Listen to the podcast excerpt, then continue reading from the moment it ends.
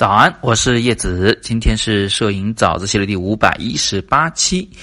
前两天我在西安和学员们和粉丝们见面的时候呢，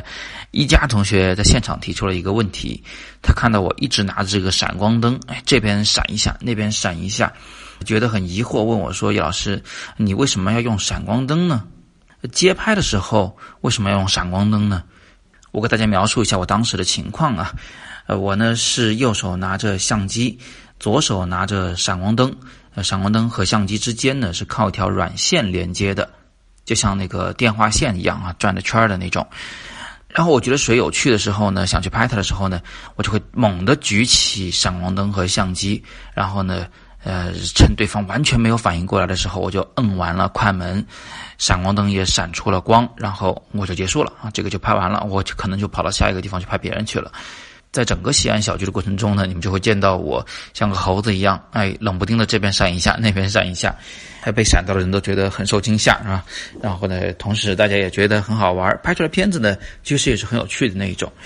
那为什么我会这么做呢？为什么我上街去做街拍的时候，有时候也会挂着个闪光灯去拍摄那些陌生人呢？那这其实是一个特别特别的技法。是很少有人使用的，但是呢，却很有趣的，而且很管用的一个技法。我现在就解释给你们听。这得扯到很久以前我讲过的一个概念，叫做超焦距。呃，超焦距的意思呢，是当我们使用一个偏广角的镜头的时候，当我们在用这支广角镜头时，还用了一个小光圈的时候，此时呢，景深就会变得很大。也就是说呢，当我对焦在一个距离适中的位置的时候呢，呃，远到无穷远，近到可能一米、一点二米左右都是清楚的，前景、背景都清楚，这个就叫做超焦距，对吧？它是一种超级大的景深。那在这种景深范围的时候啊，我们就不需要对焦了，完全不需要对焦了，因为从一点二米到无穷远都清楚了，你还对什么焦呢？对不对？你就只管摁就行了，你只要心里有数，一点二米以外的所有东西都会清楚，一点二米以内的可能稍许有点模糊，自己心里清楚就行。然后拍的时候注意一下距离就行，这个就跟我们很久以前所使用那种胶片的傻瓜相机类似。啊，因为今天我们不是谈论超焦距的问题，所以我们就不再深入啊。你们可以点下方那个我给出了参考链接进去，再进一步了解超焦距的详情。但今天这个知识点呢，是基于超焦距的基础上的。我们都知道超焦距给我们带来很多的好处。第一呢是不需要对焦，所以可以快速抓拍抢拍。第二呢是你连瞄准都不需要了，你眼睛都不需要去看取景框了。因为不再需要仔细的去瞄准对焦目标，所以你可以把相机放在手上，放到肚子上，啊，放在肩膀上，放到任何地方就把快门给摁下去。你只要大致上瞄准对方就可以摁了。啊，此时如果你所使用那只镜头的焦距呢，你自己非常的熟悉，那么你就更不需要去看取景器了。你只要眼睛一瞄，你就知道哦，大概一会儿取出来的景，构出来的图大概就这么个样子，所以你就不需要去瞄准它。这总之啊，这些技法都是为了保住能快速抢拍、快速盲拍的。但是使用超焦距有一个呃很重要的先决条件啊，就是必须要使用小光圈。那么如果这个时候它是傍晚，它是夜晚，甚至是它在室内，就像我们这个西安小聚一样，这个时候光线非常的昏暗，你用小光圈吧，即使你用了高感光度。你也只能得到一个比较慢的快门速度，比如说什么十五分之一秒、八分之一秒、四分之一秒这么慢的快门速度，你去抢拍，什么赶紧的、迅速的把相机拿起来怼在人脸上，啪就是一张，然后你就把相机就给放下来了。用这么快的速度，那肯定得有抖动模糊，画面呢肯定是不清楚的。所以怎么办？所以我们请出了闪光灯，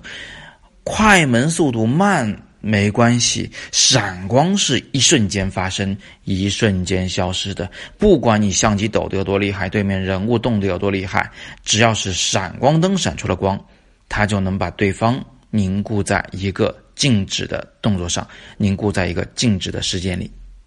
我再重复一次，闪光灯在这里起到什么样的作用？因为闪光是瞬间光源，它在几千分之一秒，甚至一万分之一秒之内就熄灭了。所以，不管我此时使用的是多慢的快门速度，或者对方有多快的速度的运动，我只要是使用闪光灯，就能让它在画面中留下一个清晰影像。那这就是我们在纪实摄影中，在街拍中，在夜晚的室内，为什么会使用闪光灯来拍摄的一个重要原因。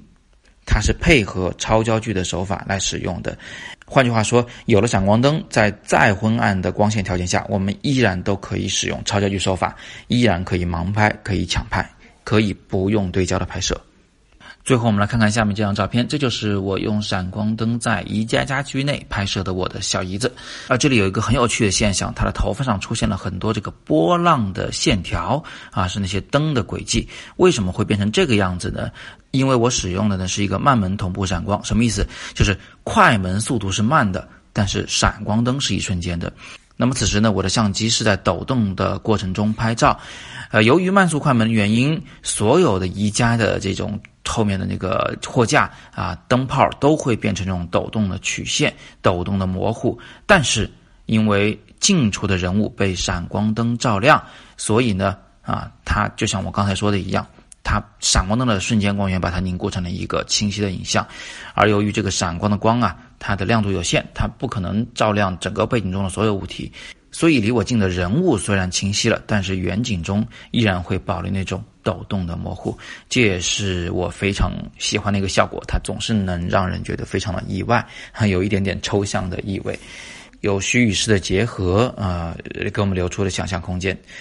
今天我们就聊这么多，最后送出福利。今天晚上的七点，我将在西安电子科技大学做讲座。讲座主题和我六月二十二号在北京水立方办个展的内容是息息相关的。来不了的同学呢，请往下看，关注我的微博，我将在微博里做全程同步直播。来得了的同学就直奔长安区兴隆街道西安电子科技大学的图书馆报告厅就好。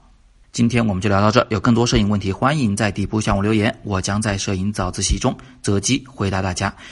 我是叶子，每天早上六点半，微信公众号“摄影早自习”，不见不散。